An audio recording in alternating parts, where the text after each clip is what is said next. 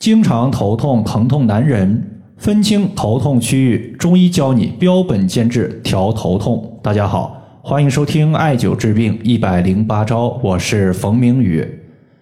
有一位患者他说，我经常出现单侧的头痛问题，一般都是出现在左侧耳朵上方的情况居多。像我的头痛问题，具体是什么原因导致的？该怎么解决？导致头痛的可能性啊，可以说是非常的多。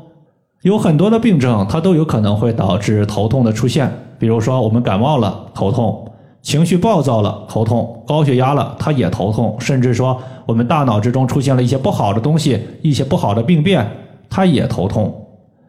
今天呢，我们在调的头痛问题呢，一般是不包括。大脑之中的病变的，那么针对头痛情况呢，首先我们要自己分清楚自己的头痛部位具体是在头的哪个区域，因为人体的不同经脉，它经过人体的头部区域也是不相同的。只有找到了头痛的区域，找对了经脉，那我们才能通过对应的穴位和方法来解决头痛的情况。在这里呢，我们常见的头痛的区域有四大类，包括前额疼痛、偏头痛。头顶疼痛以及后脑勺的疼痛，针对下面的四种情况呢，咱们一一和大家详细的说一说。首先，我们先说前额疼痛。在《灵枢经》这本书中记载有这样一句话，他说：“胃足阳明之脉起于鼻之交恶中，旁纳太阳之脉，循发际至额颅。”意思就是说，足阳明胃经这条经脉，它的起点是在我们鼻根的中间。向上，它会经过发际线到达我们的额头附近。当足阳明胃经出现病变的时候，它就特别容易表现为我们前额的疼痛情况。比如说，在今年的十一国庆假期期间，他就有一个患者。这个患者呢，当时公司聚餐，聚餐过后，他就出现了非常明显的前额疼痛，并且他个人伴随有口臭和便秘的热症表现。当时呢，就推荐他艾灸了两个穴位。一个是我们前额的印堂穴，另外一个是下肢的内庭穴。大概艾灸了有三十分钟左右，当天他的疼痛情况就消失了。印堂穴它作为我们的一个额头上的一个穴位，位于两个眉头中间，其实呢就是疼痛的局部患处。内庭穴它作为胃经的营穴，中医认为营主身热。所以，对于食物吃的过多、过于辛辣所导致的胃热、有口臭、有便秘这些情况呢，我们艾灸内庭穴可以清热降胃火。它的具体位置呢是在我们的足背第二和第三脚趾之间赤白肉际处，也就是皮肤的深浅不一的地方。第二个情况，咱们要说的是偏头痛。其实呢，偏头痛在所有的头痛类型区域之中，它出现的概率是最高的。大概有百分之五十到百分之八十的人群，他出现的头痛都是以偏头痛为主，主要呢就是以头部的两侧疼痛，无论你是左侧疼、右侧疼，还是左右两侧都疼，它都在偏头痛的范畴之内。针对偏头痛呢，其实有两条经脉，它是主要循行在我们的头部两侧的，包括足少阳胆经以及手少阳三焦经。简单的讲，就是少阳经。用到的穴位呢？这两条经脉，我们一个条经脉选择一个，分别是外关穴以及足临气穴。当然，偏头痛的一个患者呢，他也要艾灸我们的偏头痛的局部患处。这点的话，就不和大家再继续强调了。我们重点说一下远端穴位。首先呢，咱们先说的是外关穴。外关穴归属于手少阳三焦经，是三焦经的络穴，也是我们八脉交汇穴之一，通于阳维脉。具有清热解表的作用。你像一些小孩子发烧的时候，会用到一些推拿的穴位。他们推拿的时候会推拿我们手背，也就是手腕横纹往上的区域。其实它推拿的主要患处就是外关，因为这个穴位它有调治发热、鼻塞、流鼻涕、打喷嚏、咳嗽的一个效果。我们都知道，火你点燃之后，火苗都是往上走的，没有说谁家的火是往下走的。而三焦经它的火气它也会向上，顺着三焦经直达到头的一个两侧部位，从而呢导致偏头痛的出现。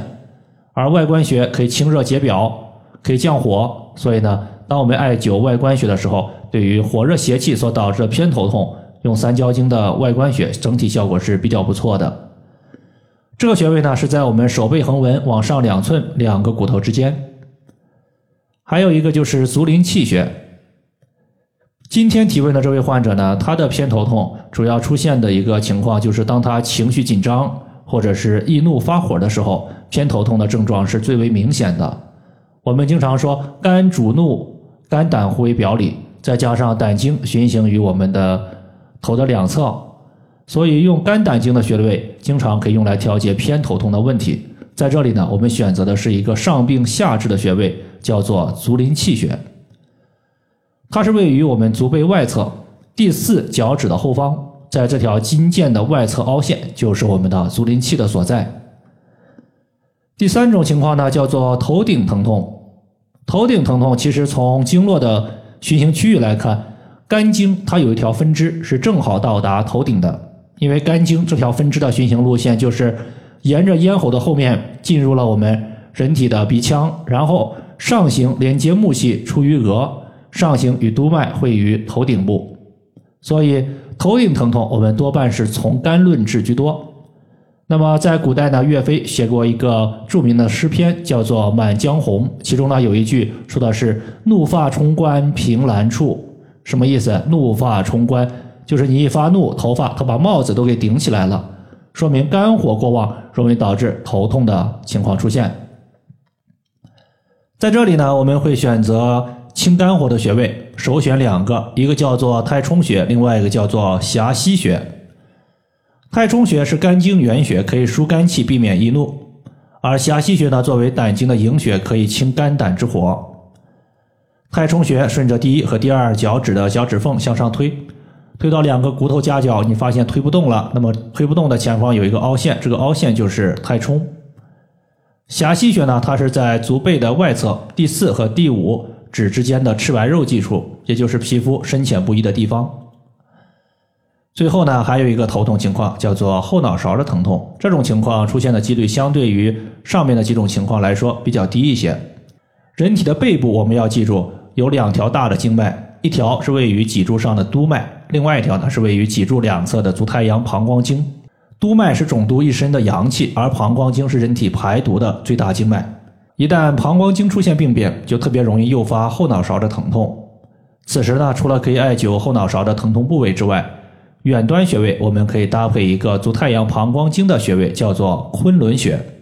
因为当我们艾灸昆仑穴的时候，它可以舒筋活血、化湿通络，能够疏通我们膀胱经的精气。调节气血的运行，疏通微循环。那么，当整条经络的一个循环改善了，淤堵消失了，那么痛则不通所导致的淤堵没有了，后脑勺的疼痛自然它也就消失了。这个穴位呢是在外踝的后方，足外踝尖儿和脚后跟跟腱之间的凹陷。以上的话就是我们今天所要分享的主要内容。如果大家还有所不明白的，可以关注我的公众账号“冯明宇艾灸”。姓冯的冯，名字的名，下雨的雨。感谢大家的收听，我们下期节目再见。